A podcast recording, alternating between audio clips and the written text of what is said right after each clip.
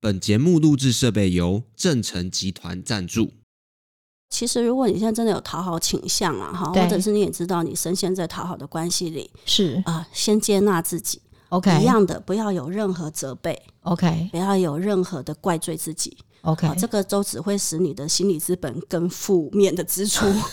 OK 啊嗯，那你要了解一件事，什么时候你会自然而然的做到不讨好，嗯就是你内在的自我成长了，你内在的自我有意识了，是有力量了。是其实要你讨好，你都觉得很困难。 OK 自我强大的时候，其实你就不需要再去讨好别没人，错，所以你不 OK 嗯如让它自然而然的成长，但是不要忘了对自我的成长要下功夫，对，但同时也不要忘记尊重别人。是，这是一定要的。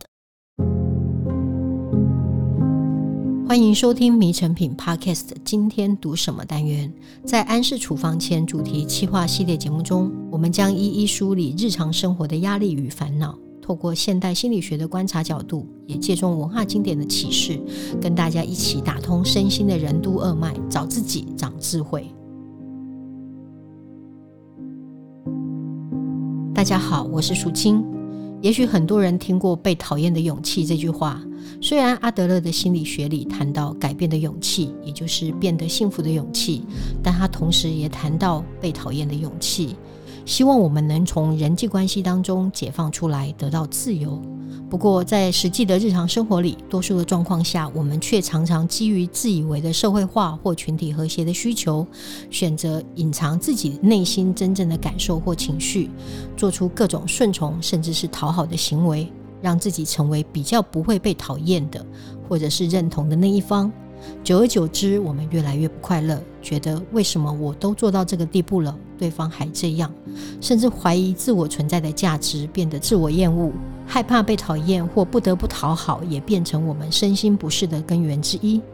不论是面对亲友，或是在学校或职场，你是否曾经意识到自己的讨好倾向呢？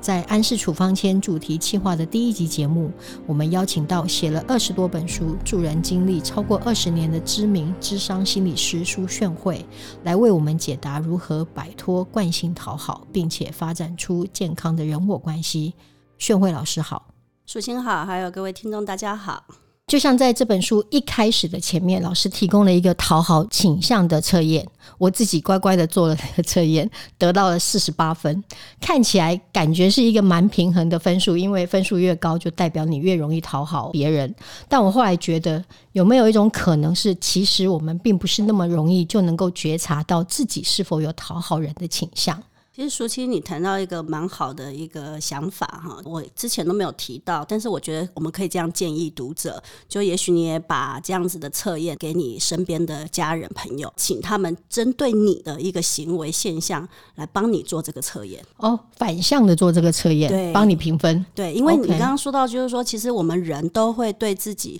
可能有一些误解，或嗯者是说，其实偏向于并没有真正的觉察。嗯，那所以这个情况下，你所做的就是你以为的自己，可是人家看你就不一定是这是样。是是，没错。嗯，所以也许你可以对那些比较亲近的朋友，或者是亲近的家人，嗯请他们就观察的你嗯来做这样子的一个测验，也许你会把两个分数做一个平均，得到不一样的想法，跟可能是某一种程度上的真相吗？ 也许嗯，就像我们一开始前言说的，虽然这几年比较流行说的是被讨厌的勇气，但我想请教老师，为什么会想要从讨好这个角度出发？他和不害怕被讨厌到底有没有什么样本质上的差异？我相信它本质上是相近的，因为安建阳老师本身也是日本人嘛。嗯那我们说日本人跟台湾人其实有一些文化性的相通，然是后在社会文化的现象上，其实也偏向于接近嗯啊，所以他们是非常集体跟群体主义的。嗯嗯那所以为了群体的关系，或者是为了组织、为了嗯公司、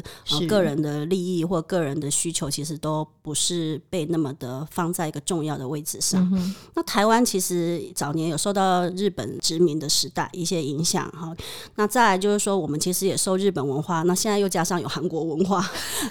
所以其实对我们的影响性都是在的。嗯嗯嗯好，那所以说回来就是说，既然安建彦郎老师在多年前出了这一本《被讨厌的勇气》，那当然他对是从阿德勒的心理学出是发，但是我在想说，我们可能有一个更本质的一个问题，那个问题就是我们很难不讨好。那讨好的现象，如果就我书上所说的，其实我们必须要回头去看我们的家庭文化，乃嗯至于成长过程的社会文化啊，嗯因为家庭文化是塑造我们讨好最基本的。发源地，嗯 所以这个发源地，它会让你在家人的关系的相处上，必须用讨好去交换你很多的需求。是哦，比如说你的父母可能简单的对你说一句说，哦，如果你要我们帮你买脚踏车，你就应该要怎么样怎么样怎么考样，试要第一。名啊之 类的，对，因为考试第一名还算是目标导向，可是他会说你要听我的话啊。嗯哦不要做让我生气的事情啊，啊或者是他一生气之后你就吓得皮皮喘，嗯那这个时候你是不是就觉得说这个关系可能是不安全？嗯一嗯嗯不安全，你是不是就觉得说我还是顺着妈妈的意思，顺着爸爸的意思，这样子他们可能会心情好好的，嗯他也比较会答应我要求的事情。在老师这个书里面，其实有提到非常不同的典型的讨好者跟他可能的原因。老师刚刚也有提到，跟原生家庭其实有非常大的关系。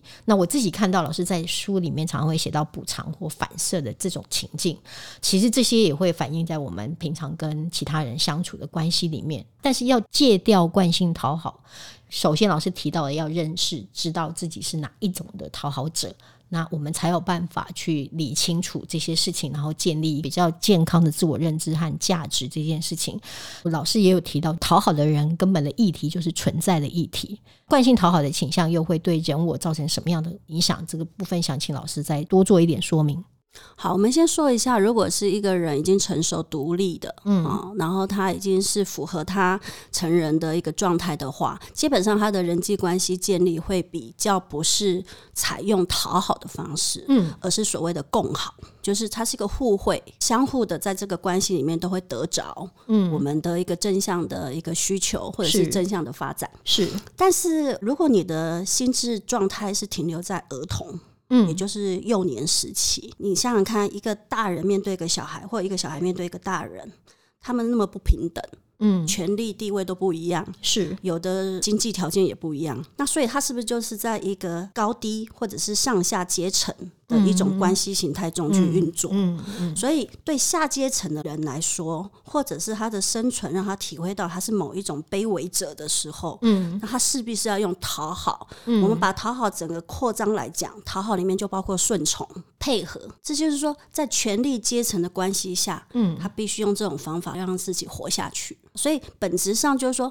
如果你的心智年龄状态，哈，不管生理了、心理的，你都其实停留在这一种下阶层、卑微者、地位比较弱势的，嗯这种自我状态中或自我的概念中，那你势必会只能用讨好，因为你不觉得你自己是个有权利的人， ，OK，那你也不会相信说你在这个生涯中你是你自己最重要的负责任的人，因为你很多的获取跟很多的要得到的利益、生存需求是都必须靠那一个你觉得是上位者、高阶者才能给你的。所以 老师刚刚的意思是说，它有两个前提嘛，一个是你的心智发展还比较属于幼童、儿童的状态，另外一个就是权力关系上面的相对弱势，我们讲不对等的这件事情。可是事实上，我们比如老师书上里面提到的很多案例，或者是我们日常里面会遇到的，就是大家都是大人了，可是其实大家还是在生活里面会常常出现讨好这种行为。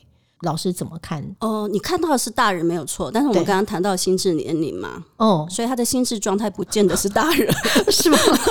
是吗？ 对，特别像你看我们在职场，甚至到朋友关系、社会性的关系，是很多人只要看到他前面有一个人出现，嗯对他自己就会把自己的地位放低了，这是所以很奇妙的事情哦。对，就是比如说，就像我前两天遇到的朋友，我们聊到了他跟他的创业伙伴之间的关系，我就说，嗯，那你要看看惯性讨好， 就说对“讨好”这两个字。可是我不觉得他心智年龄上面是属于儿童这件事情。但是你刚刚提到，你遇到一个对象的时候，不管那个对象是什么样的状态，你自己会先把你自己退到下位者。矮化自己，只要在关系中，我一定是那个比较不具有价值、不嗯具有权利跟不具有地位的那一个人。 ，OK，嗯，那当然，这个我们其实可以回到阿德勒心理学谈到的，就是说很多人的人际观点啊，嗯是都是上对下的，意思就是说，当我是上位者，对我看别人就是下位者；当我是下位者，我看别人就是上位者。那所以在这种情况下，他就是常常高高低低、上上下下。 哦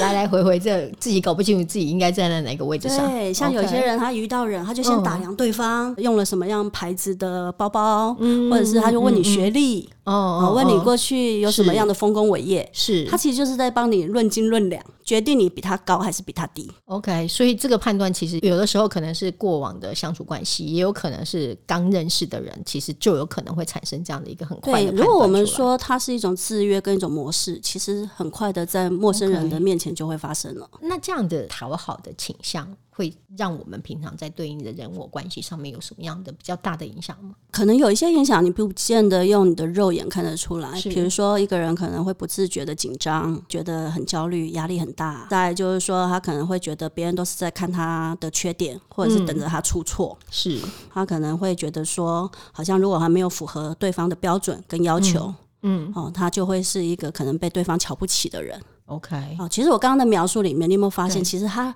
怎么样去投射别人的存在的位置，嗯，都是比较像是监督他的，哦，或者是审查他的。哦，而且是很有权利去批判他的，这是这个最吊诡的地方。我书里面有讲到一个心理迷宫，最吊诡的地方就是，即使他是一个你的陌生人哦，你都会给他无限的权利，嗯让他站在你的上位，批判你，或者是决定指你责 你。的对成功或失败，或者形象的好或坏这没件事情。错，所以这种在存在的状态下的不安全感，嗯就会让一个人活在戒慎恐惧当中，他很难去体会到说他是有权利好好的活在这世界上。嗯啊、我们常常说一个比喻，这个天空底下，嗯，呃，有你喜欢的人，也有你不喜欢的人。哦，天空就是为大家所存在对，啊、所以意思就是说，你不一定要活成什么样子，或者是对要照着什么样的标准，才能够好好的活着。 OK，可是对讨好的倾向的人来说，他心中永远有那些标准。就是那个怀疑是一直在的，就是我是到底是好还是不好，或者是我其实是不够好的，所以那个自我的肯定这件事情，所以它有可能会表现在日常的朋友之间的关系、家庭的关系、职场上的关系，都有可能是用这种方式是应因对。为毕竟我们人是一致性的， OK，所以基本上只要是由你嗯的内心出发的，你大概所出来的行为模式跟认知的信念，嗯其实都会是如出一辙的。老师书里面也有提到，就是华人社会跟文化的这个部分，也有在加重跟鼓吹这个所谓的认同，或者是这种生命的价值观。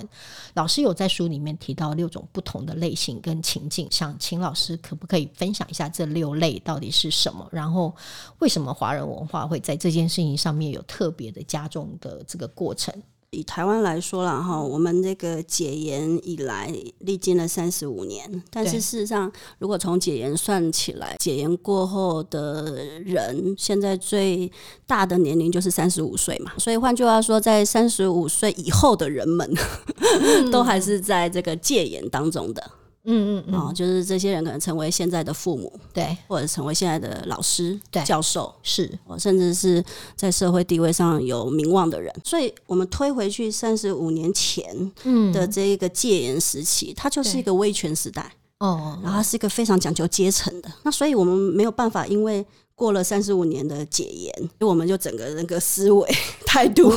没有办法跳一个对对门槛对就换了一个人这样子，对对， OK 换了一个社会。是那所以就是说，包括家庭的传递，嗯甚至有些时候你一进入到社会环境，嗯社会环境就给你一个潜规则，嗯，然后你你就是应该要听老板的话，那你就耳濡目染，不止老板啊，可能叫你要听客户的，可能叫你要听比你年资更深的。嗯，啊，那可能要你听任何一个人的，就是没有你自己的，对。 那所以在这种情况下，其实很多人都还是我们说残留好了， 就是残留很多这种所谓，我认为还是有一些毒性文化的一些影响性啊。哈、这些毒性文化就是说，你不能有自我，好，你有自我是罪恶的事，而且是自私的事情。那再来，你活着，嗯其实是为了满足你的父母或者是你的长辈嗯的需求嗯，啊。如果没有他们施恩给你，其实你什么都不是。整个华人社会，他就没有在讲个体性，嗯，他也没有要强调说你的我一旦出生就是一个完整独立的个体。嗯，那所以你这一生其实最重要的事情是好好的认识你自己，嗯，发掘你的潜能才华，并且成为一个在这个社会上可以去贡献自己，同时间得到自己生命价值跟意义的，嗯，一个很有主权的人。是，哦，那这个当然是我们现在文明社会一直都在谈的。问题是我们的家庭文化跟所谓长辈们的灌输，它就是有一个很大的 gap，好、嗯很大的一个鸿沟，是它没有办法转过来。所以对你发现现在这几年整个社会事件里面，在讨论长辈跟晚辈之间的冲突跟对立，嗯其实它都是在谈这样子的一个问题，就是鸿沟。嗯哦，对于长辈或上一代的人来说，其实阶层。或者是我觉得我比你有地位，当然这个地位有很多的来源，嗯，年龄就可以是个地位。 是所以当我觉得我好像某个层面或者是某个条件是比是你高的时候对，我就可以支配你。嗯所以在这个六个形态里面，其实很多人都会说：“哎，我这个六个形态真的很纯粹，可以找到一个吗？”我嗯说：“其实不是很纯粹找到一个，应该是这六个都有。 对，只是我为了让读者们来嗯更清楚的了解说是它的一个脉络、可能性影响的因素，对，所以我把它分成了这六个。可事实上，你六个综合来看，其实它可能同时间都在你身上会发生的。 OK，那我们可以稍微介绍一下这六类吗？可以啊，如果以我的嗯接触经验啊，啊，我会发现有一种我说的执着心灵。嗯那个执着心灵通常会来自于说，他在童年的时期，嗯当他得不到父母的一种关爱、嗯跟在乎或肯定的时候，就一个小孩来说，一定会感觉到失落嘛，跟失望。对，可是这个失落跟失望太痛苦了，所以太痛苦要怎么办？不要让它发生。很多小孩就会有个误解，它是一个推论上的一个谬误。那我只要做到我父母要我做的，他们就会给我我要的反应。哦， OK 你就会看到很多亲是子关系都在这个点上，即便孩子都成年人了，还是没有办法放过彼此。即使孩子都长大了，是他努力的买基金，努力的包红包，对努力的在母亲节，努力地在父亲的生对日办宴席。对，他要的是什么？就是那个肯定其实还是很难。其实里面有一个根源是我们没有办法面对跟接受自己的失落哦。那我就会听到很多我的读者或我的学员跟嗯我抗议，他说：“老师怎么可能？我们怎么可能接受这种失落？嗯我们要的就是爸爸妈妈的爱啊！”那又回到一个我们这几是年社会一直在谈的问题：对，你确定你的父母会因为他是父母就有爱的能力吗？现在大家会说不一定，对我们愿意承认不一定，对，但是套回自己的身上就是还说是拒绝。对，怎么可能他会不爱我？ 对，你说对他就是个死胡同。赚不出去，赚不他一定出是去因为爱我才会给我这些压力，对，有可能确实那，为什么我要的他不给我？嗯，啊，所以我们人就有一个非常简化的一个推论，就是他能够给我吃穿，给我这些学费，给我这些、嗯嗯呃我需要的这一些物质生活。是，那为什么我要的情感或者要的重视他不给我？一嗯定是我不够好。嗯，如果我够好，然后我父母其实会看到我对的好，是那基本上他们就会和颜悦色的对待我，嗯哦然后说出来的话，看到我的眼神一定是最肯定我的那种眼神。对，结果为什么没有？所以这里面就讲到说，其实它里面有一个非常客观现实的逻辑，就是你的父母也是人，人都有自己的价值观，也有自己的偏误，对还有自己的生命历程。对，有些时候他没有体会过的被尊重跟被喜是欢，是，他也没办法真的对给出给他的小孩。你不晓得你的父母是怎么样长大的，所以你只能用你自己的期望去期望他们，但他没有办法给你，是因为他可能自己也没有得到过。对，它是一个非常客观现实的问题对，它并不是在于他要不要的问题，而是他会不会，对，能不能？嗯能不能？OK，嗯，对，所以这件事情真的是一个走不出来的胡同了。对，或者是说我们常说它会是一个循环的，一嗯哼个不断重演，是，除非他做了觉察。但觉察这件事，我们要怎么去做呢？一般来说，哈，如果你觉得这个生活都很习惯，嗯然后你也依照你所谓的本能去做很多的互动，嗯，其实人都不太会觉察。但是通常会觉察，就是因为有挫折， OK 然后有痛苦。 OK，好，比如说嗯所有人都离你而去， OK，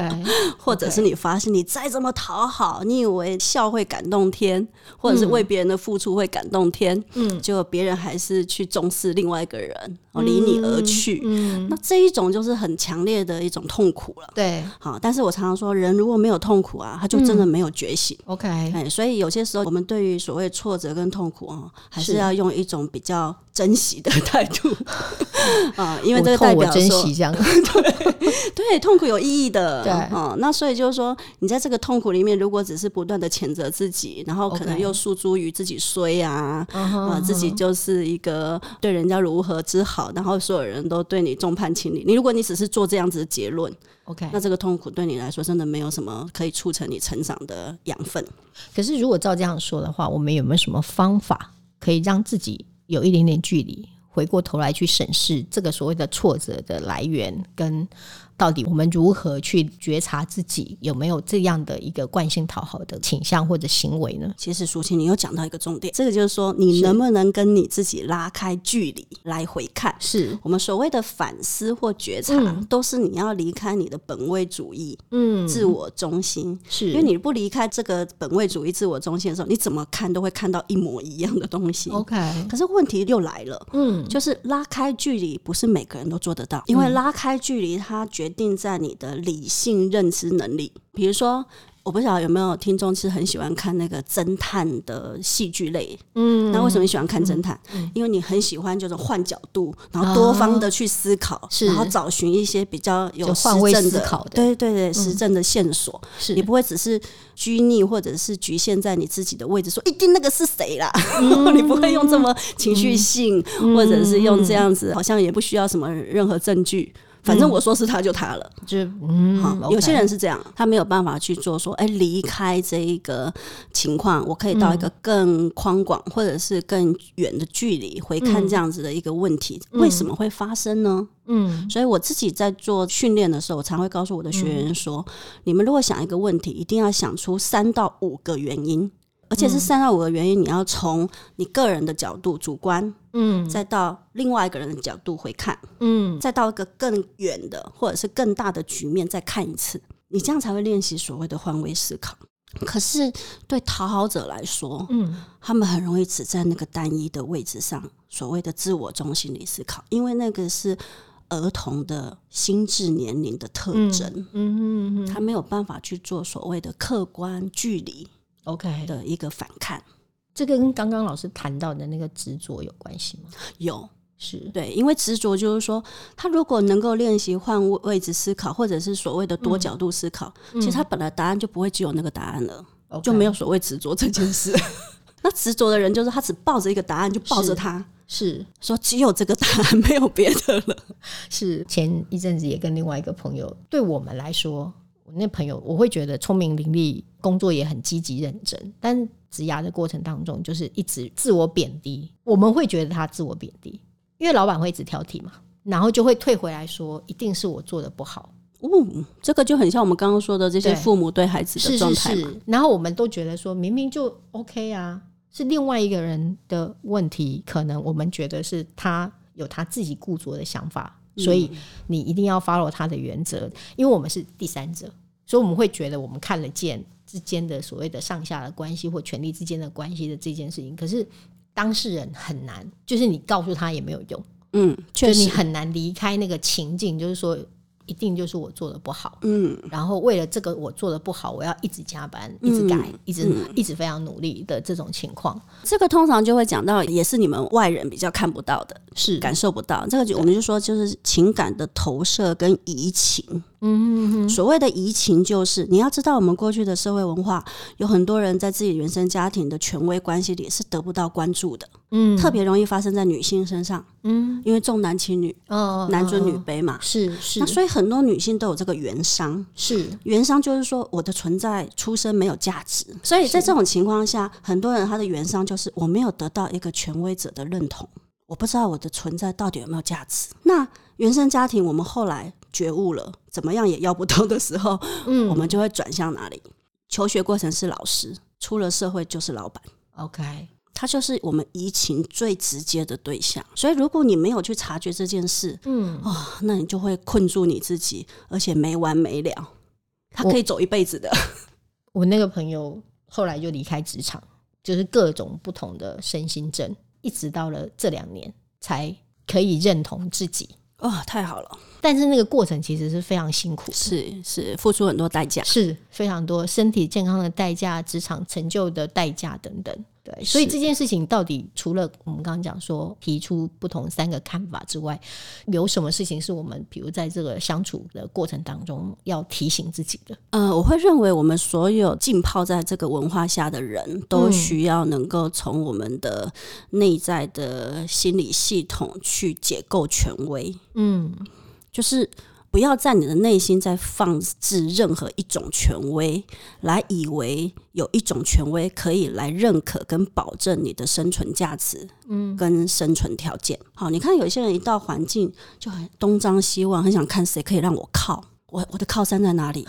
所以我们才会有分派啊，然后是有小结团党结体，派这样。对，嗯那为什么要这样？因为你嗯内心非常的惧怕。所以这里面其实都要讲到说，如果我们看见了行为，看到了对很多情绪反应，对反而是要回头去找到根源，嗯到底你在怕什么？你一定要把这个怕看到，因为是你回避一直嗯不去看见你的怕，你就会被这个怕所绑架。但是你如果真的去看见那些怕，嗯当然，我刚刚说你要解构权威，你如果还留在什么，我我有一个唯一最高权威，现在连嗯法官都被骂了。嗯，哦，那所有以一些现在法官蛮值得被骂的、啊，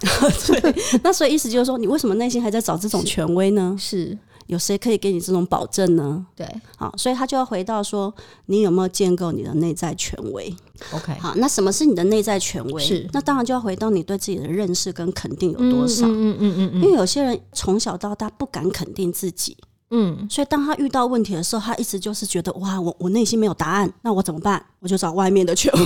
嗯，找人帮你做解决决，定对，帮你做决定，对，所以以你永远没有在内在权威里建立 OK，你自己的 power。我们所谓。谓的这个你的权利感，那是就这一直可让别人支配。但老师刚刚提到的就是主权这件事情，老师在书里面其实也常常提到自己跟别人之间的界限这件事情。这个界限某种程度上是一种除了主权之外，也是尊重另外一个人的主是，权。他也有主权的，对，所以这个过程当中，我们怎么去讲说，比如说有有些时候我们看似在讨好别人，因为我就顺从你的意见，对不对？但事实上，我其实觉得，就像我们常常讲说，自傲的人有自卑。我在讨好你的过程，其实当中我也在贬低你，有没有这种情形？你是说讨好的人也是在贬低另外一个人？对，哦，当然有可能啊。是如果我们说有一种是强势型的讨好者，是，所谓强势型的讨好者，就是我一切都帮你安排好了，你一切都听我的，嗯或者是说我这么做都是为你想。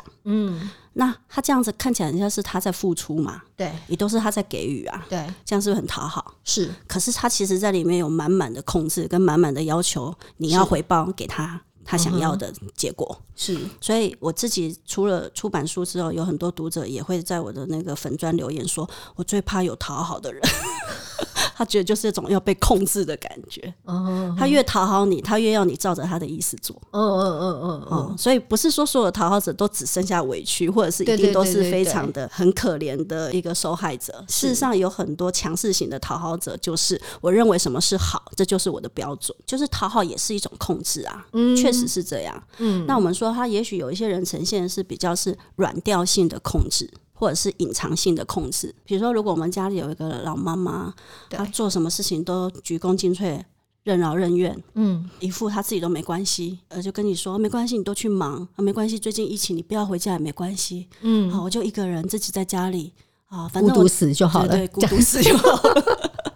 对他一切都为你啊，他也讲的都很为你好啊，嗯可是你为什么心里满满的罪恶感？所以有一些讨好者其实是有情感勒索或情感控制在里面的嗯嗯嗯嗯嗯啊、那所以讨好绝对不会是一个正向人际关系的一种方法或行为。嗯我自己是采取反对的态度，哦虽然有些人会认为，在现在的社会环境里，你多少还是要把讨好当做一种手段嗯，对，啊，比如说对，客户啊，或是老板，是， 或者是你要谈到一个计划，对多少要讨。但我认为，只要你人的自我是成熟跟稳定，而且人格是成熟的，嗯基本上你绝对不需要讨好，但是别人很喜欢跟你接触。 OK，可因为是你够正向或者是够健康。 OK，可是还有一个讨好的原因是避免冲突，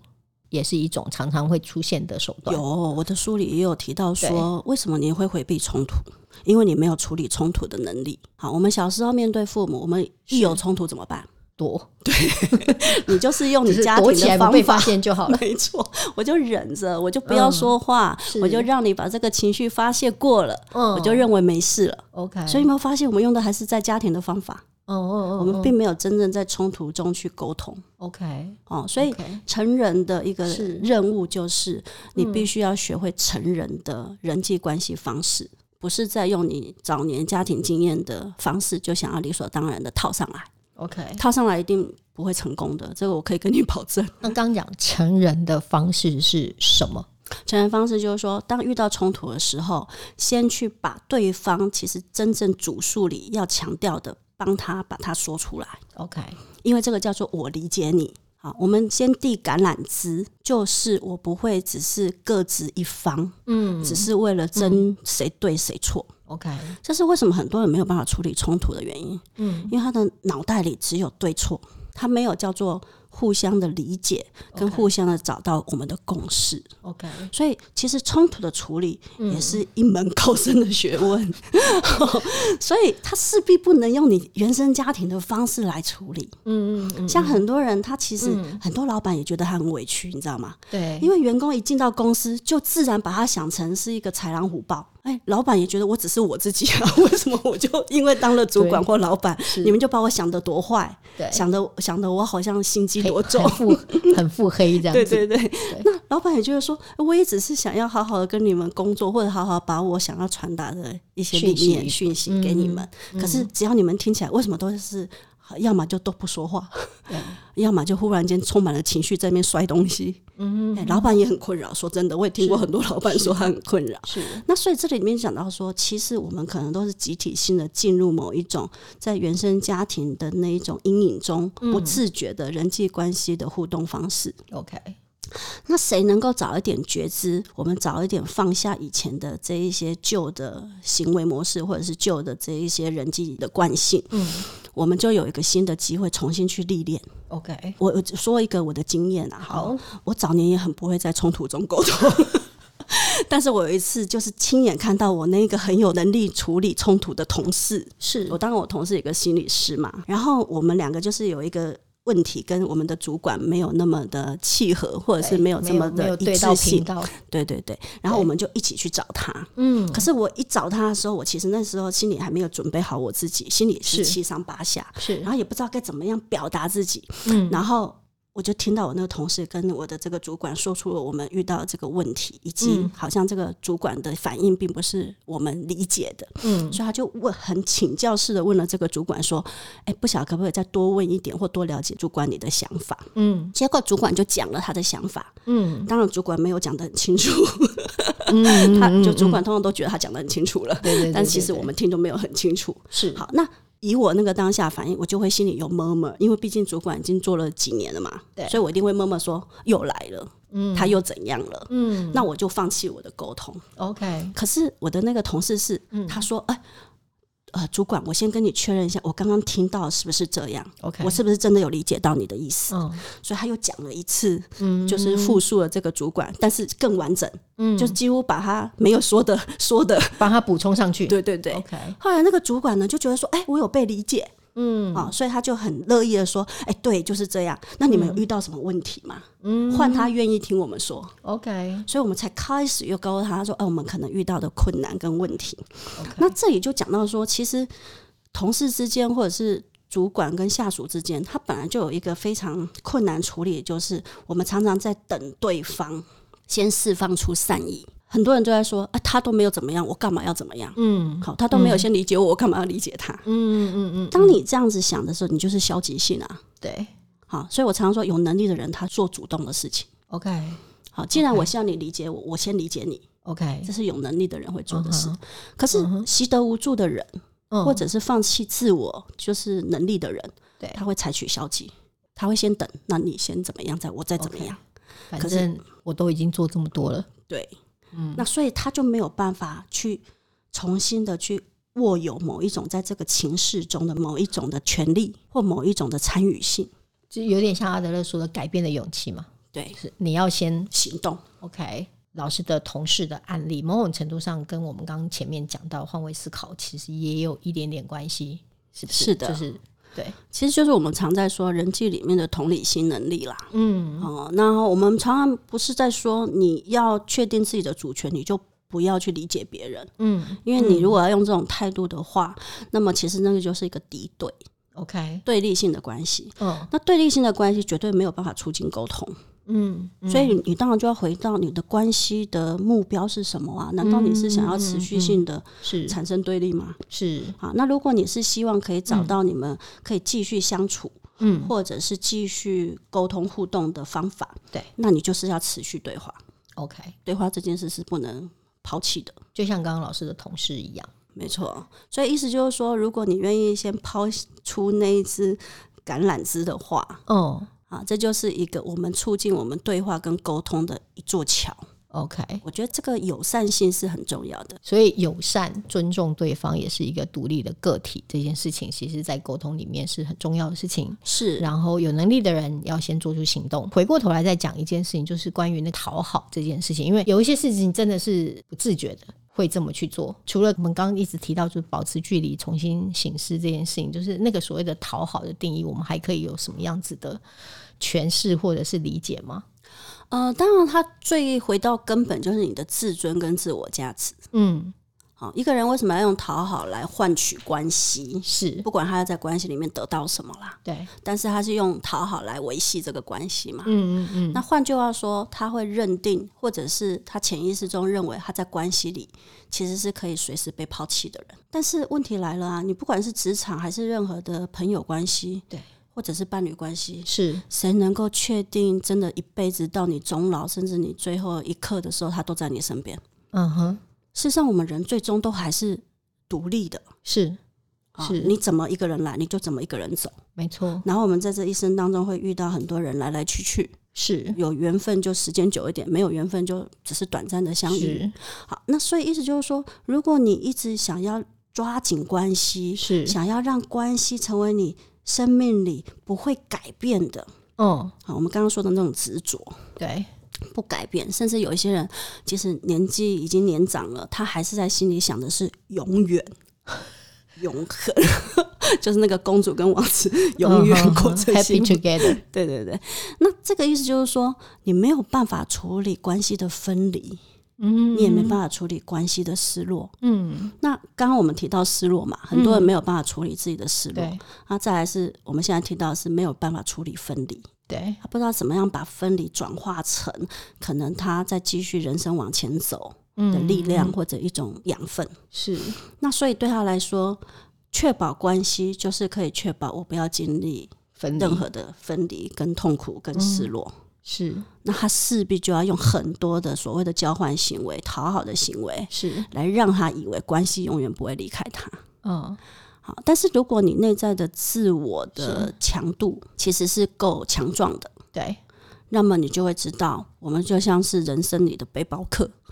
我们会共同过走一客段路了，嗯对。但是我们还是要互相说再见的时刻， ，OK 但是再见不会去停滞我往前走的步伐，因 OK 为我知道我的人生还是要往前走，而且有我要去的地方。 OK，那所以这个就是说，你怎么样去转化成一个可以独立，嗯，然后可以自我肯定生命，而且你有你自己生命要自我实现的目标，嗯，这样你才会能够去接受分离，也许时候也许是对彼此最好的祝福。 OK，还是想请老师分享一下，最后做一点补充，就是惯性讨好这件事情，跟我们刚刚所讲的所有这些事情，有没有一两个可以提炼出来给大家做日常生活跟职场上的一个原则，跟当做是一个指南针的呢？如果要说你每天可以为自己做的啦，嗯，我觉得一来是你每天可以练习自我肯定。嗯好，我们现在都在谈一个概念，叫做心理资本嗯啊，就是是人有社会资本，有经济资本。是那我们现在也在谈很重要的心理资本，对，但是心理资本这个概念呢，Seligman 他是说，它像是一个户头，你嗯里面一个账户，哦，你不能老是去提取它，去不往能一直外提撒，款，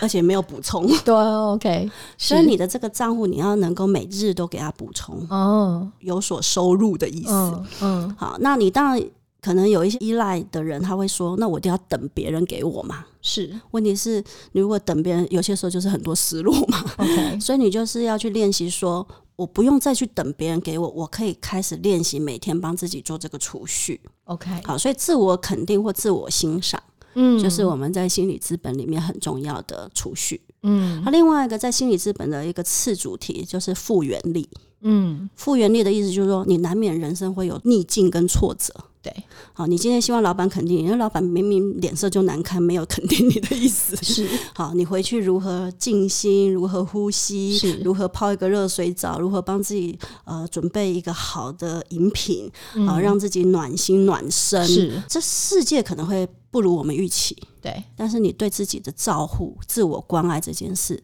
很是重要。对，是不能省略的。那嗯所以讨好者其实在这些对自我的关爱上，其实反而是要更专注的。 OK，所以要先帮每天肯定自己，然后给自己多存一点正向的款。没错， OK，好，那非常谢谢宣慧老师的补充。在今天节目结束之前，有几句书上的话，我自己蛮喜欢的，想跟大家分享。老师是这样说的：我不强求你的喜欢，也不挂虑你的不喜欢，因为我深知对你而言我并不重要，最重要的是自己跟自我肯定。你肯定了自己，才有办法肯定别人。希望透过今天的讨论，我们可以学习不把讨好跟善良混为一谈，认识自己，接纳自己，让自己有选择，可以让我们做更健康的自己，和家人或朋友建立更健康互动的关系。今天的节目就到这边，邀请大家到诚品书店全台门市，或者点阅节目简介的诚品线上书籍连结，查找“三彩文化惯性讨好”。那若您喜欢这一集的内容，请订阅我们的频道，在收听平台给我们五颗星或推荐给朋友。谢谢大家的收听，也非常谢谢今天的来宾，智商心理师苏炫慧老师，谢谢大家，谢谢淑清，谢谢大家，我们下次见，拜。拜拜。